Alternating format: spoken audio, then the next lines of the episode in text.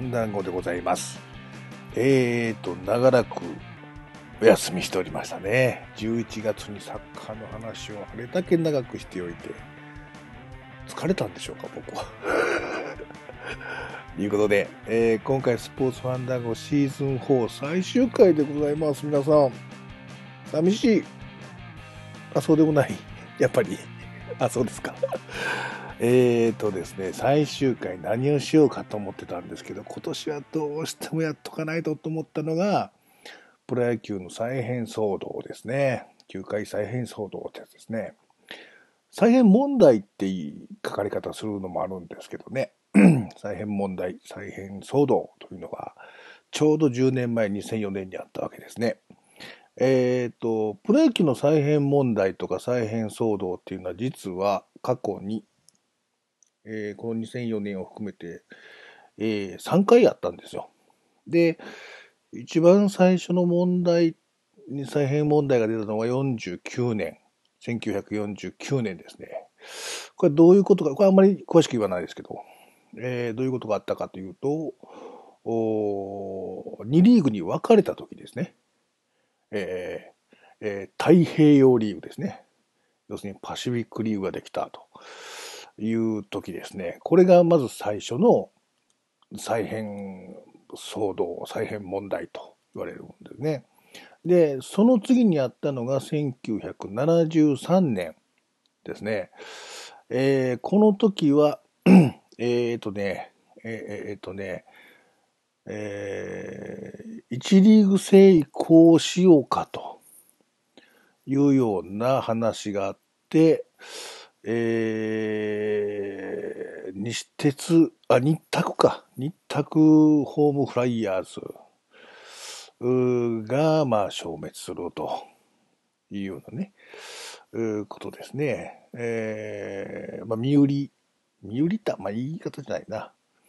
えー売却云々というようなことがあって、まあ、ごたごたしたということですね。で、その73年の後、だからもう30年ごとぐらいかな、えー2004年にあったんですね。10年前です、ちょうどね。まあ、10年一つの節目として、えーもう一度見直してみようということを今年したかったんですね。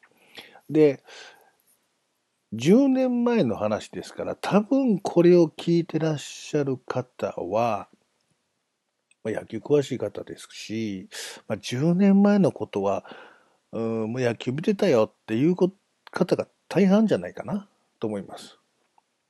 まあ、もし知らない、その時見てなかったっていう人も、まあそういうことがあったということは、おそらくご存知じゃないかと思いますね。で、それがどういうことがあったのかっていうのを少し、まあそんなに詳しく、あの、サッカーの会のように 掘り下げてやろうとは思ってないんですが、どんなことがあったのかということを、えー一度振り返ってみて、で、えーその後僕たちが見てきたプロ野球10年間がどうなったのか、そして将来どうなんだろうというところのね、まあ大げさに言うと問題提起。一緒に考えときませんか？というお話をね、させていただいてシーズン4終わろうというふうに終わって思ってますんでね。はい。で、えっ、と、2004年何があったかっていうと、ご存知のようにストライキがあったんですね。えー2004年9月18日の土曜日と、翌日9月19日の日曜日の2日間、えープロ野球選手会によるストライキが発生しました。で、予定されていた試合が全試合中止、キャンセル、ということで、えープロ野球が消えた週末なんてね、いう言い方されてますけども。で、これはですね、あの、まあ、やろうと思ってたんですけど、どの視点でやるのが一番いいのかっていうのは最後まで悩んだんです。っていうのは、えーまあ、経営者側、オーナー側の視点と、選手会ですね、ストライキを決行した選手会の視点、それから我々、プロ野球を愛し見続けているファンの目線。まあ、大きく分けるとこの3つがあるんだろうと思うんですよね。関わってるところで言うと。で、今回は、まあ、ストライキを実行した選手会のところをちょっと視点にね、あえてお話しさせてもらおうと思うんですね。っていうのは、その、ファンの立場っていうところで言うと、やっぱり、これやっぱ千葉の当事者、近鉄、あるいはオリックスのファンの方が当時のことを語るのが一番いいだろうと思いますし、この辺の話するときは熱を持って話をしていただきたい部分もあるのでね、えー、もともと近鉄が好きだった、前からオリックスを応援してた、いうような人のね、話っていうのは貴重だなと思いますので、ね、また機会があればお話ししていただきたいと思いますけども、今回は選手会を軸に、どういったことがあったのかというのをちょっとおさらいしてみようと思います。もうだいぶ忘れてることもね、あると思うんですよね。10年前といえいえですよ。ね、つい最近のことではありますけれども。で、選手会、その当時の選手会の会長は古田さんですね。古田敦也さん、えー、ヤクルトの古田さんで、選手会の事務局長が松原さんっていう方がいらっしゃるんですね。この二人のところをちょっと軸に、時系列を追って、まあ、さらっと行ってみようと思います。で、2004年の6月13日、ここから起きるんですね。騒動がですね。えー、6月13日の新聞の一面にびっくりする見出しが出てきたわけですね。この新聞っていうのはあれですよ。スポーツ新聞じゃなくて日経新聞ですよね。えー、一面の見出し。近鉄球団。オリックスに譲渡交渉。球界再編の可能性という見出しでした。ね。お僕はね、その当時覚えてますよ。これ新聞見たとき。日記をね。おおと。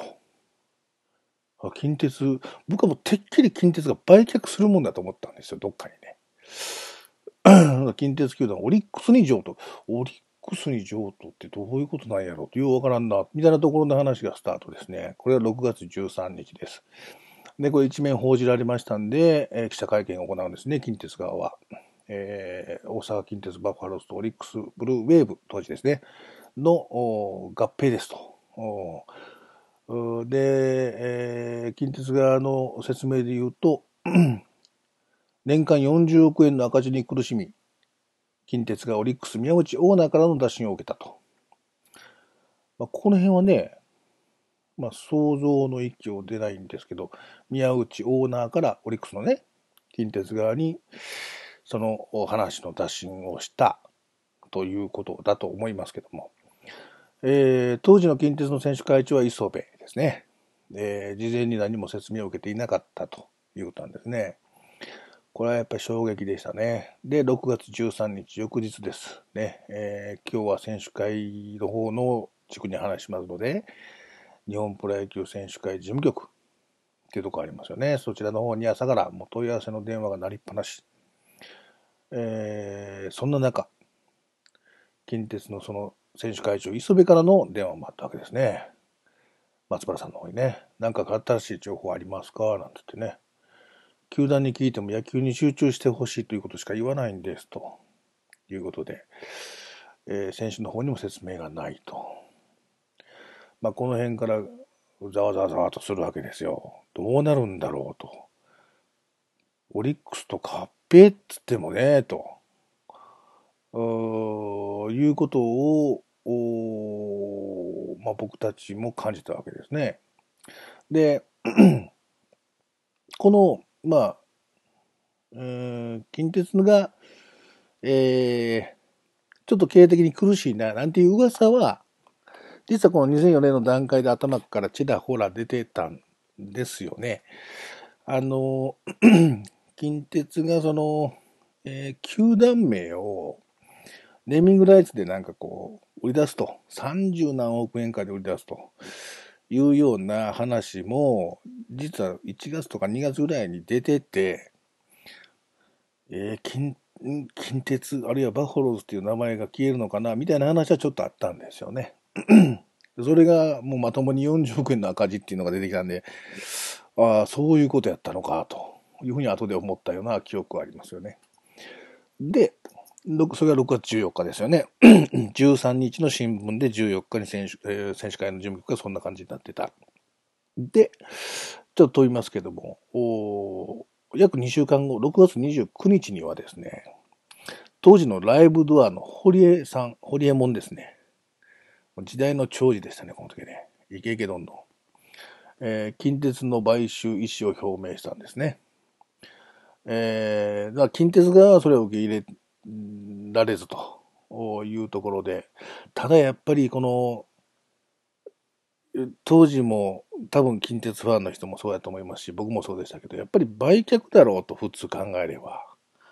ね親会社がお金も出されへん、やっていかれへんという状況の中で、が今ある球団と合併するっていうのはそのままね、だその、その以前の部分で言うと、やっぱり例えば大英がね、何回を買収したように、えー、なイメージしかなかったので、ライブドアがそういう形で買収、買収っていうかまあ、やりますよと。買収意思ありますよ、みたいなとこで。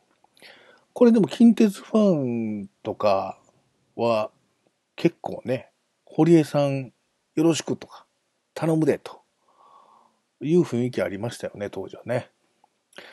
近鉄ファンからは救世主みたいな感じでしたよね。スタンドにた、あのー、堀江さんが、まあ、見に行って、スタンドにっていうか、球場にね、見に行って、京セラドーム、あ、大阪ドームか当時は。大阪ドーム見に行った時に、まあ、もみくちゃにされて、頼むで堀江さんと。ね、で、観客席入ったら、みんな堀江コールしたりとか、拍手したりとか、ね。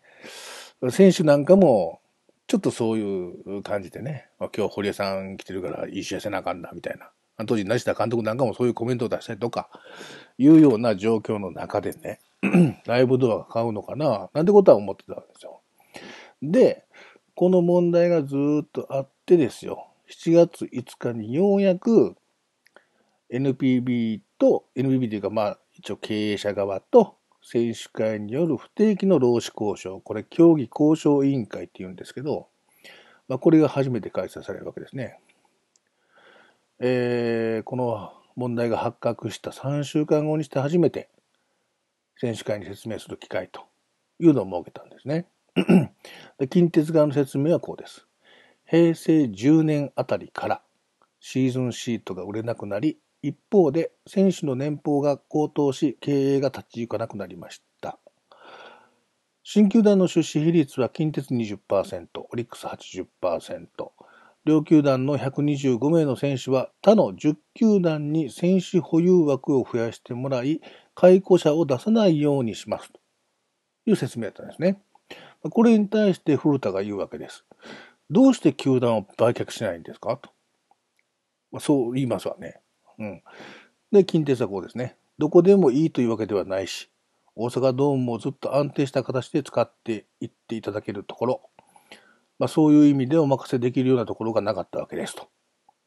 合併後は近鉄側も責任を持って関わっていきますという説明なんですね。で、古田食い下がりますよ。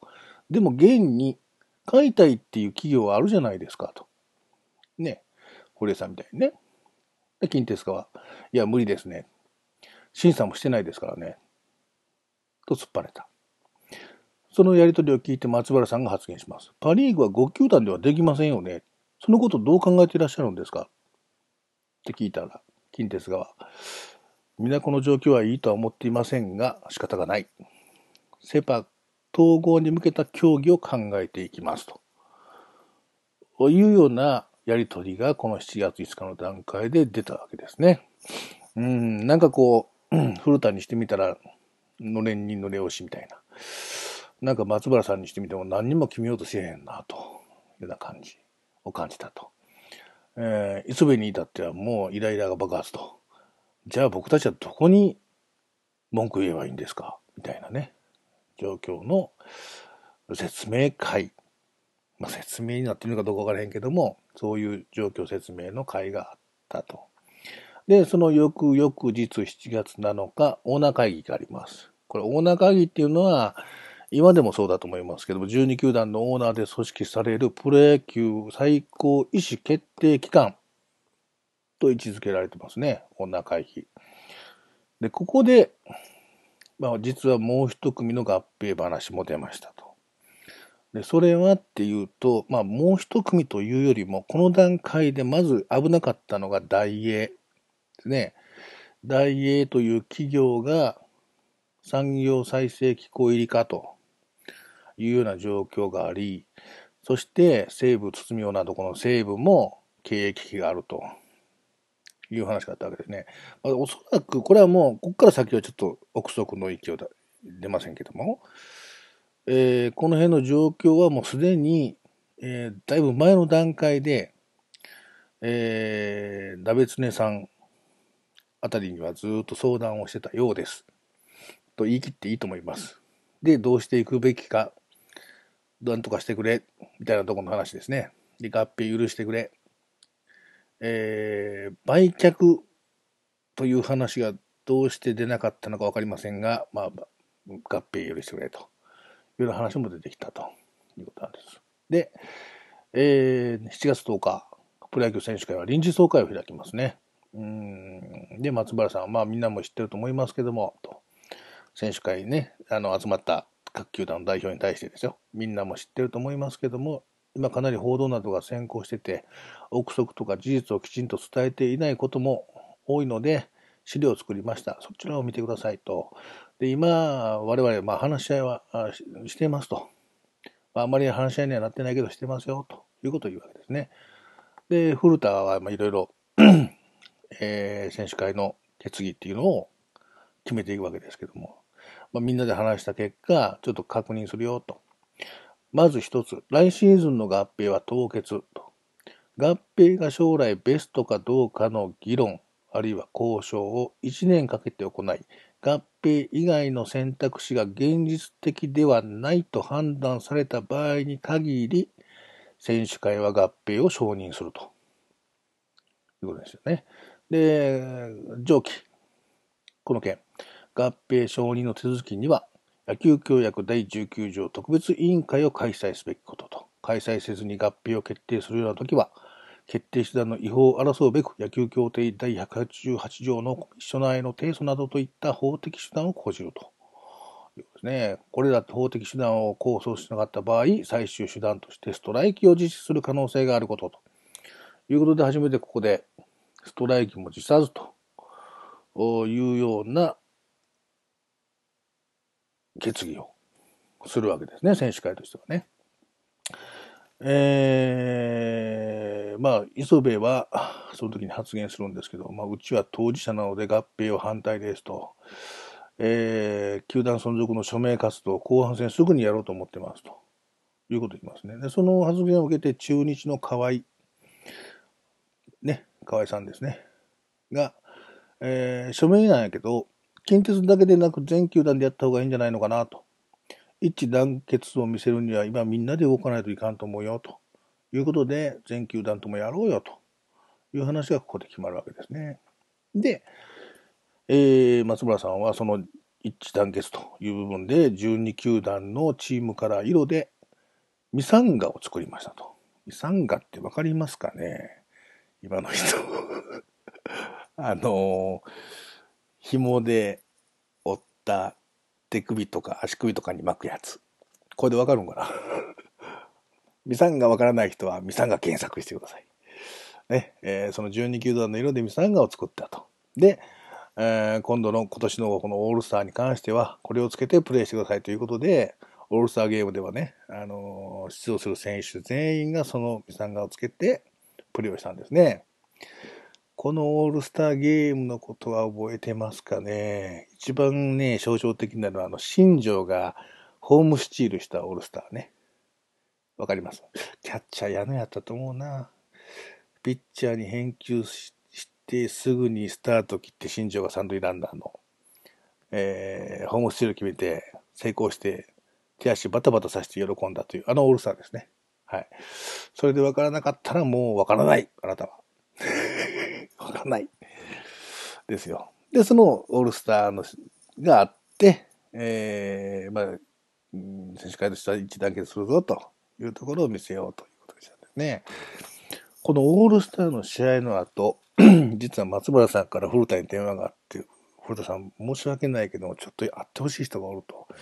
もう10分とか5分でもいいですと。ちょっと会ってあげてくださいっていうので、約束の場所に来てくれっていうことを言うわけですね。古田そこ行きます。そしたらね、近鉄ファンの人が何人かいたらしいです。横断幕とか看板とか持って多分オールスター見に来たんじゃないかと思いますけども。うん、古田、車降りて、あ、古田ですと挨拶するわけですけども。もうそれを待たずして、近鉄ファンの皆さんはね、もう僕らの近鉄残してください。お願いしますと。辛いんです、毎日と。言って、署名とか寄せ書きなんかをね、古田に手渡したと。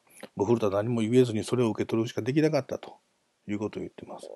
まあ、オールスター終わった後でね、古田さんも大変だと思いますけどね、そういう形で近鉄ファンの思いをね、直接聞いたということですよね。で、この頃から、えー、1リーグ10球団という構想が噂されるようになるわけですね。えー、要するに、まあ、近鉄がなくなります。ブリックスと合併します。そしてもう一つ、まあ、大英か、あるいは西武か。まあ、うん僕の記憶では、大英は身売りでも、西武はロッテとみたいな話もちらっとあったような気がしますけどね。まあそういう形で10球団にすると、1リーグにしてね、いうようなのが噂されるようになった。まあ、これに対して古田は、うーん、こういうわけですね。日本におけるファンの数は決まってるんだと。プロ野球ファンがね。それを12球団で割ってる。2004年ですよ。だから黒字の球団と赤字の球団が出てきて、それを統合すれば赤字が多いと。全部足したらね。つまり分母を減らさないと健全なリーグにならない。分母を減らさなければ健全なリーグにならないんだと。減らせば健全なリーグになるんだという言い方やだからね。いうことを説明を受けたんだと。1リーグ10球団にする理由としてね。でもそれには間違いがあって、球団が減ってもプロ野球ファンが減らないという考え方がまずおかしいんだと。仮に10球団になって赤字球団が減っても全体のファンが確実に減るので、今度は分子が減るということになると。で、今度またそれが適正ではないとなった時に、球団数また減らす、分母減らす、6か、8か6か、みたいな形で減らしていくというふうになり得ることによって、小さい規模にどんどんなっていく可能性もあるんだぞと。逆にその分子を、プロ野球ファンの数を増やさなければならないし、もっといいもの、もっと面白いものっていうのを提供するといった姿勢でやってほしいと思ったし、今でもそう思ってます。これ後日談で言ってるんですけどね。えー、選手会も球団に逆らうとその場の 待遇を恐れたりとか、えー、実際いろんな脅しも受けてたようです。ね。えーえー、古田たちにつかずにこっちにつけって言われた 選手会の選手もいますし、えー、古田本人にも、まあ、ヤクルトからの球団の圧力というのはなかったけれども、ストライキという可能性が出たときには、今後日本で、日本の球界で仕事できなくするぞ、的な、その覚悟でやってんのかお前と、いうようなことも直接言われたと。まあ、古田ははいとしか答えてなかったですけどね、って言ってましたけどね。えー、いうことをね、考えたわけですね。1リーグ10球団にして赤字を減らそうということの考え方と、まあ、相反する古田の意見とですね。これ僕は古田の意見の方に賛成ですけどね、僕はね。で、その後、そんな話があるときに、えー、大体まあ、1リーグ10球団という方向性が入ってたときに、んちょうどそのタイミング、その後ぐらいに、阪神野崎社長ですね、2リーグ制維持に賛成するという表明をしたりとか、ちょっと球団側、オーナー側の足並みもちょっとずつ乱れ始めてくるんですね。えー、で、7月16日、近鉄選手会が合併判定の署名活動を開始するわけですね。えー、で、その後、もう他球団の選手たちも 署名活動っていうのを通じしてやっていくわけですけど、最終的に120万人の署名が集まったというんですね。これ、これ聞いてる方で署名した人もいるんじゃないかな。あの雰囲気だと。僕はね、正直言いますけど、署名しなかったのです。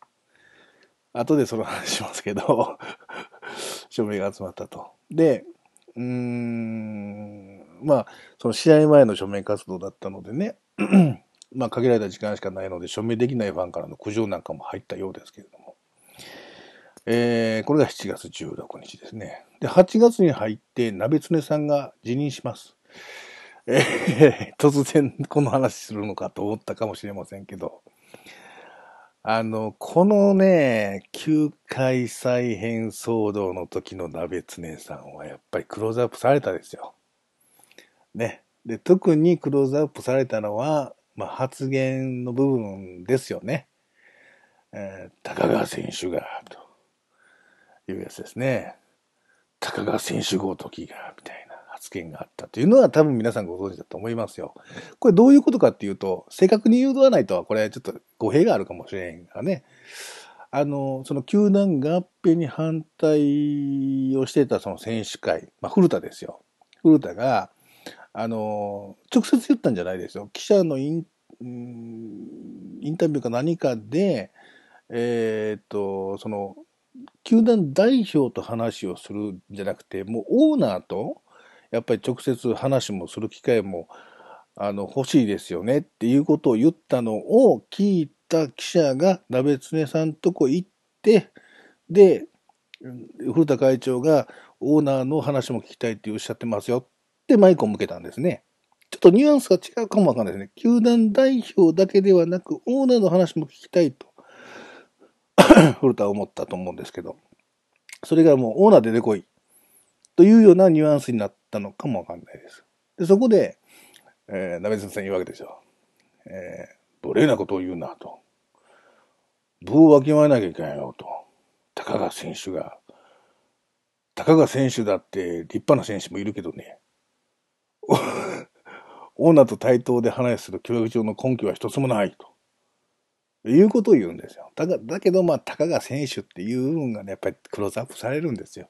やっぱりね、もうこの時のね、やっぱりアンチジャイアンツのところやっぱり凄まじかったから、鍋スネ貴様と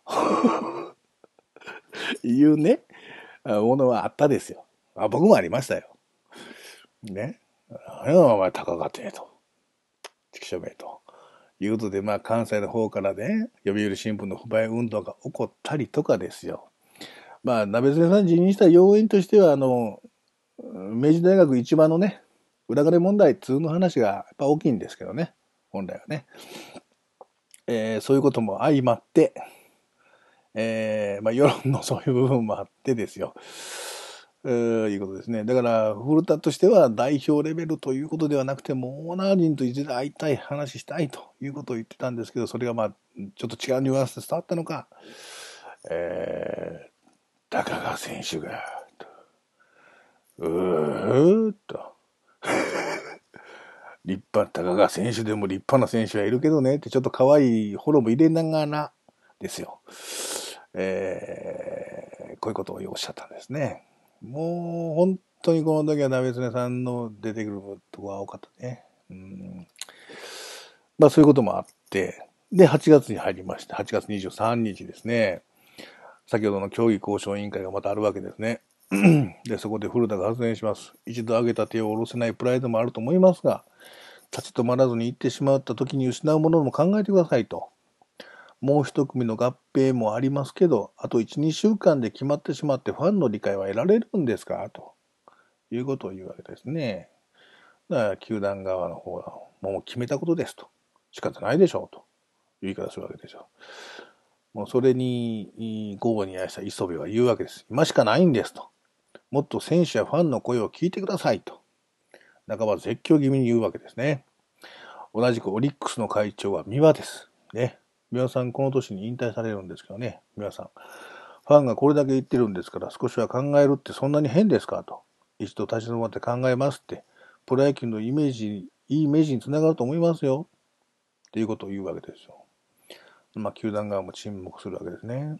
うん。で、古田さんがいよいよ言います。もしかして皆さんはストをやらないと思ってるかもしれませんが、この件に関してはストをやらないとファンが減ると思っています。選手はストを行った場合の年俸カットについても理解と覚悟ができていますということを言うわけですね。ここでやっぱりストライク本当やりますよっていうことを言うわけです。まあ、当時の古田さんのスケジュールっていうのはもう選手ですからね、試合がずっとあるわけで、その中でこう、選手会長の時間と選手の時間で言うと、選手会長の時間の方が長かったっていうんですよね。うん。そうでしょうね。こんな問題抱えたらね。で、交渉の場で、お前、選手会長とか言っとるけども、ここで知ってんのかと。労働基準法の男女言えんのか？みたいなことも言われるらしいんですよ。だから、試合終わった後に、まあ、選手会の弁護士さんにレクチャーを受けたりとかね、えー、弁護士事務所に行くとまた取材陣がついてきたりするのもあれやからということで、カラオケボックスなんかでも勉強したらしいですね。まあ、そういうこともしながら、あ過ごしていくわけですね。そしていよいよ9月になります。9月6日、プロ野球選手会の臨時総会が開かれます。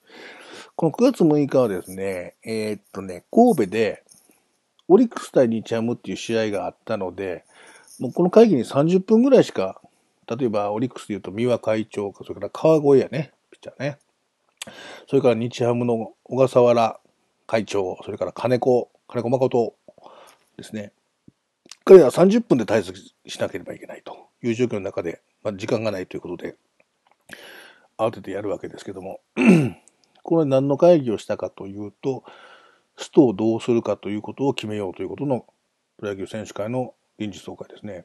古田が言います。皆さん覚悟を決めて出席していると思いますが、シリアスな方針について議論しますと。いろいろ噂が出てますが、結論としてストをするかしないのか、やるとしたらどういう方法でするのかというのを全員で決めたい。ね。えー、年齢とか関係なく、皆さんはチームの代表として来ているので、ファンのことも考えて、意見して全員で決めていこうと思ってますと。大切な一日になりますがよろしくお願いしますということでこの会が始まるわけです。で、冒頭、磯部。署名ご協力ありがとうございます。署名運動ね。うちとしてはバファローズを残すため、最後まで戦いたいという選手がほとんどでした。昨日の新聞に無期限ストという記事がありましたが、バファローズとしてそれぐらいの覚悟で臨んでいきたいと思っていますということで、近鉄選手会としては無期限ストもありということを言うわけですね。それからオリックス三輪ですね。署名活動に感謝していますと。合併がなぜ起きたのか、新規参入しやすい状況にもできなかったのか、このまま何もできず10球団になり8球団になって底辺拡大はありません。うちの選手会はこの2ヶ月間本当に追い込まれました。辛かったです。本当に辛かったですと。こんな思いを他球団の人にしてほしくはありませんということでね。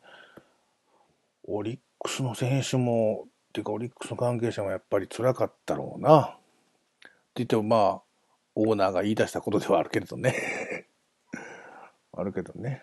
まあでも選手にしてみたらね、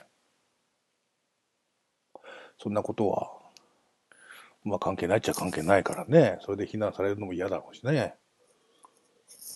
それから中日井端はですね、こう発言するわけですね。うちは今季優勝争いの真っ最中ですと。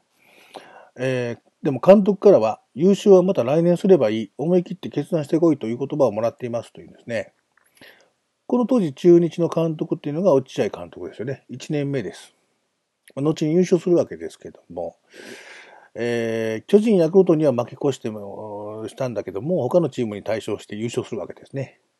この年ですね。日本シリーズは西武に3勝4敗で負けましたけども、落合監督の言葉を井端が伝えると。それから阪神今岡、ストライキ中選手が何をしてどう訴えていくかということが重要だと思っていますと。いうことを言います。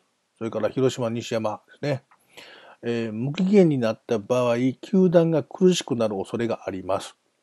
それを考慮していただき、期限を決めていただきたいと思いますと。なんと広島重いな。ね。親孝行的な。うん。無期限だったらちょっとチームが苦しいなるもんね、ということを言うわけですよね。偉い。西山よく言った。ということで、えー、まあ、セリーグの選手会の方も、いろいろね、やっぱり考えて発言するんですね。まあ、そこで古田が言うわけですね。各球団によって事情はあると思いますと。優勝争いもある。でもそれを言ってるとキリがなくなる。利害関係を置いといて野球界の未来について考えてほしいということを言って、もう一回また話をまとめていくわけですね。で、最終的に決まったのはどういう案かというと、無期限は影響が大きすぎる中で、週末だけストライキというのもあるんだけど、ということで、磯部どう思うと？磯部は無期限と。徹底的にやってくれと言ってましたから、磯部どう思うと？磯部の意見を求めるわけですね。磯部は強いプレッシャーをかけていけるのなら、その方向でいいと思います。チームのみんなも説得しますということで、要求内容を確認していきますということで、古田が言います。近鉄オリックス統合の1年間凍結。ね。またそのぜひ、新規参入の緩和、新規参入の緩和っていうのはその、買収ですよね。あの、60億払わなあかんとか、審査がどうやとかっていう部分を含めてだと思いますけども。で、これが飲まれない場合は、9月11日と12日をストにするということにします。あとはギリギリまでスト回避の努力をします。という選手会の要求を決定したわけですね。えー、この段階では9月11日と12日をストにしようと思ったんですよ。えー、で、これが9月10日じゃない、ごめんなさい。9月の6日の話ですよね。うん、で、9月の10日、また経営者側と競技交渉委員会があります。球団側は選手会の申し入れに対し具体的な分析を行った上で速やかに回答するというふうに答えたわけですね。この回答を受けた選手会はスト延期を決断したわけです。と表向きになっているんですが、実はこの交渉を前に細かいところまで何何の話かっていうとですよ、その1年間凍結するとか、あるいはそのどういう影響があるのかとか、あいうことも踏まえてですよ。で、その黒字赤字っていう正確な数字も含めて、実はこの交渉前に細かいところまでシミュレーションした数字を示していただける予定だったんだが、当日ここに行ってみると、今日はその数字がないから次までに持ってくるっていう話で終わっちゃった。ですね。うん、なので、予定してたその材料がなかったんです。その選手会にしてみたら。で、古田としてはそれを見てからでしか判断できないというふうに思ったので、今回のスト決行は延期しようというふうに思ったということですね。えー、この時の古田はどう考えてたかっていうと、実は12球団残すというのがまず最初の柱があって、で優先順位として近鉄バファローズを残した形での19球団でね、残したい。しかし、親会社近鉄が絶対やらないという以上、我々にはどうしようもないということになるので、そうなった場合は、どういう形ででも12球団を残すということが最重要として交渉に当たろうと思ってたんですね。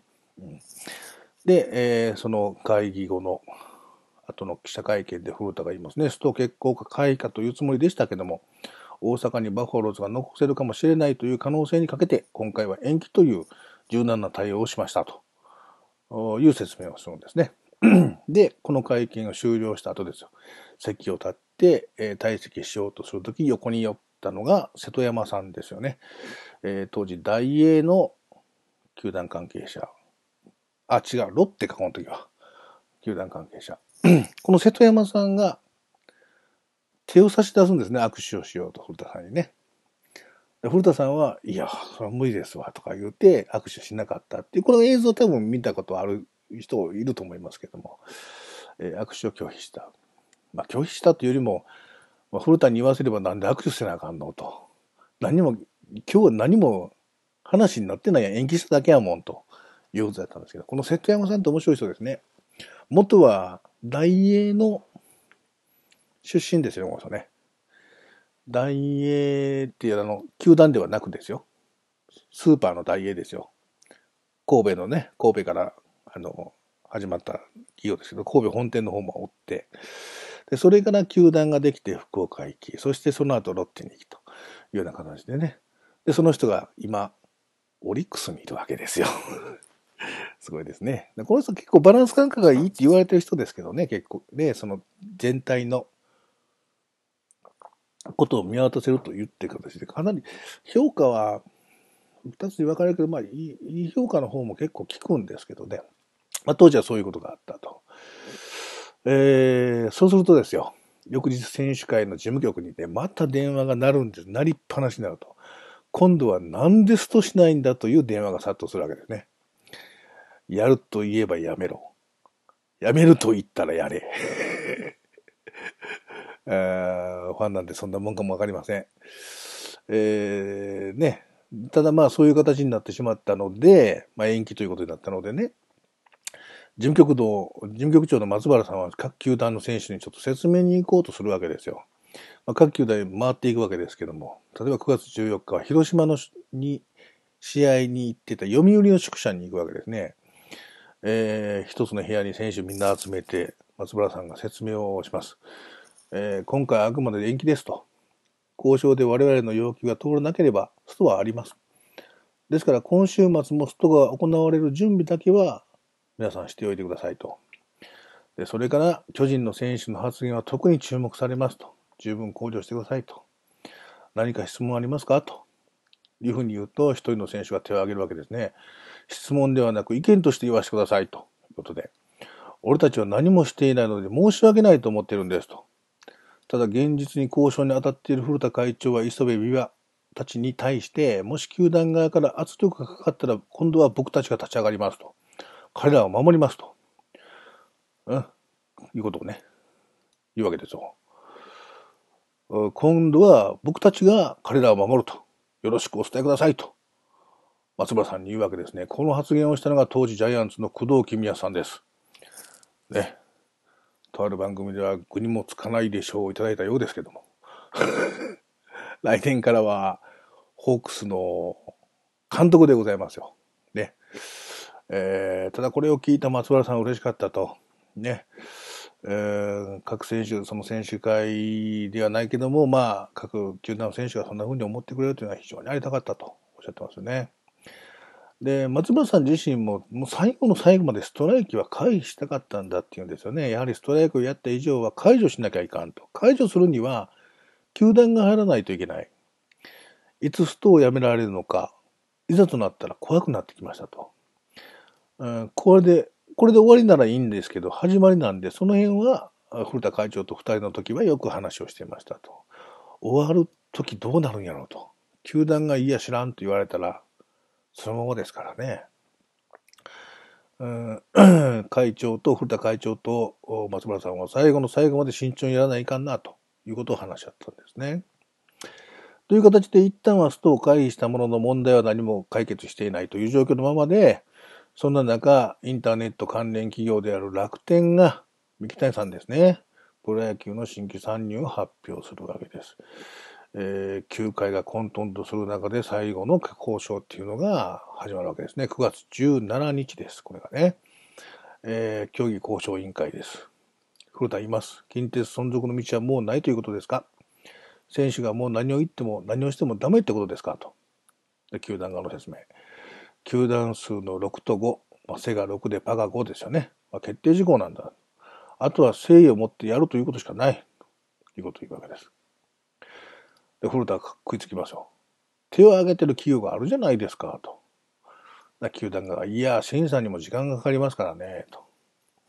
で、古田、審査を通せと言ってるんではないんです、と。前向きな姿勢を見せてほしいんです、って言うと、球団側、それは審査を通せって言ってることと同じだろうが、と。ああ、いうことですね。この件はもう終わったことです、と。いうことに終始するわけですね。このオーナー側というか球団側の説明がですね。えー、もう午後6時になって、当事者であるパリーグの選手たちは試合があったので不在です。この後ね。セリーグのまあ、古田会長をはじめセ・リーグの球団代表の選手たちが、うん、まあ、合意文書を作らないかんということでね、こういう合意文書を作るんですけども、えー、NPB から来た書類がですね、NPB は今後、球団数を増やすことも視野に入れ、という形で始まる文章を作ってきたんですね。